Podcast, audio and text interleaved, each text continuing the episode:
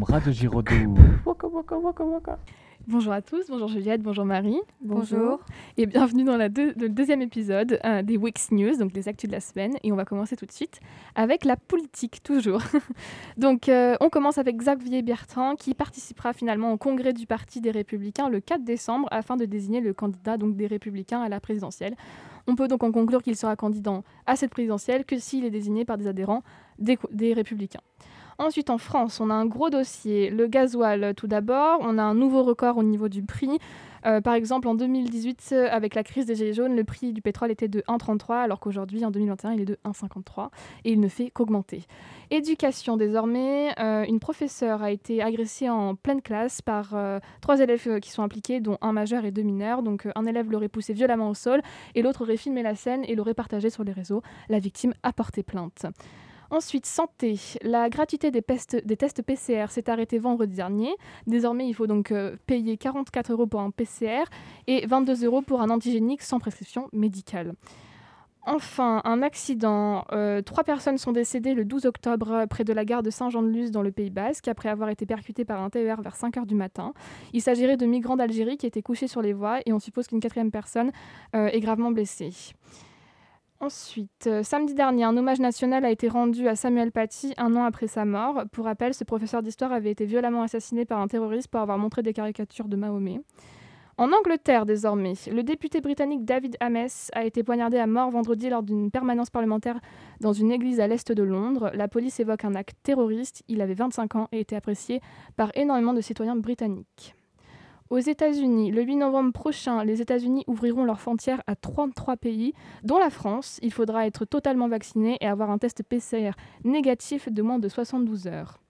Le Brésil. Le président Bolsonaro a bloqué une loi permettant la distribution gratuite de protection hygiénique, ce qui a provoqué de nombreuses manifestations. Une étude a démontré qu'une adolescente sur quatre n'aurait pas les moyens de s'acheter des protections périodiques. Et enfin au Mali, un soldat français de l'opération anti-djihadiste Barkhane est mort mardi dernier de manière accidentelle. Son nom était Adrien Quélin, il avait 29 ans, il était mécanicien et est décédé lorsque le camion qu'il réparait a basculé sur lui. Maintenant, on passe à la culture. En musique, Chad Smith, le batteur des Red Hot Chili Peppers, a annoncé que l'enregistrement de leur prochain album était presque terminé. Il sortira avant leur tournée européenne qui débutera en juin 2022. Après 9 ans d'absence, le belge Stromae a sorti cette semaine un titre surprise Santé, annonçant la sortie de son nouvel album en février 2022 et sa présence à Coachella en avril prochain. Art. La fille au ballon de Banksy a été vendue aux enchères à Londres pour la modique somme de 21,8 millions de dollars.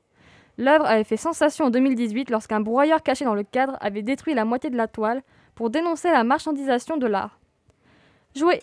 Lego a annoncé vouloir arrêter la fabrication de jouets genrés à la suite d'une étude qui montre que 61% des garçons craignaient des moqueries si jouaient à des jeux destinés aux filles.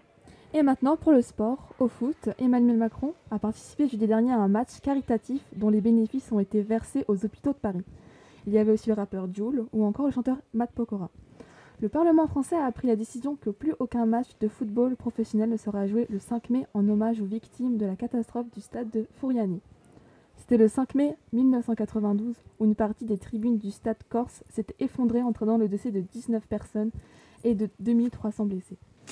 Disparition, l'ex-championne du monde de cross en 2015, Agreste Tirop, est décédée mercredi à 25 ans. Elle a été poignardée à l'abdomen, son mari serait soupçonné. Et pour euh, cette semaine, une bonne nouvelle. À l'écologie, les compagnies aériennes mondiales se sont engagées à atteindre 9 émissions nettes de CO2 d'ici 2050. Pour parvenir à cet objectif, l'Association des transports aériens souhaite utiliser des carburants renouvelables ou des aéronefs électriques. Pour information, le secteur aérien représente 3% des émissions de gaz à effet de serre dans le monde. Et je vous remercie pour ce podcast. Merci à tous. Merci de votre écoute. Boum boum, Radio Giraudoux.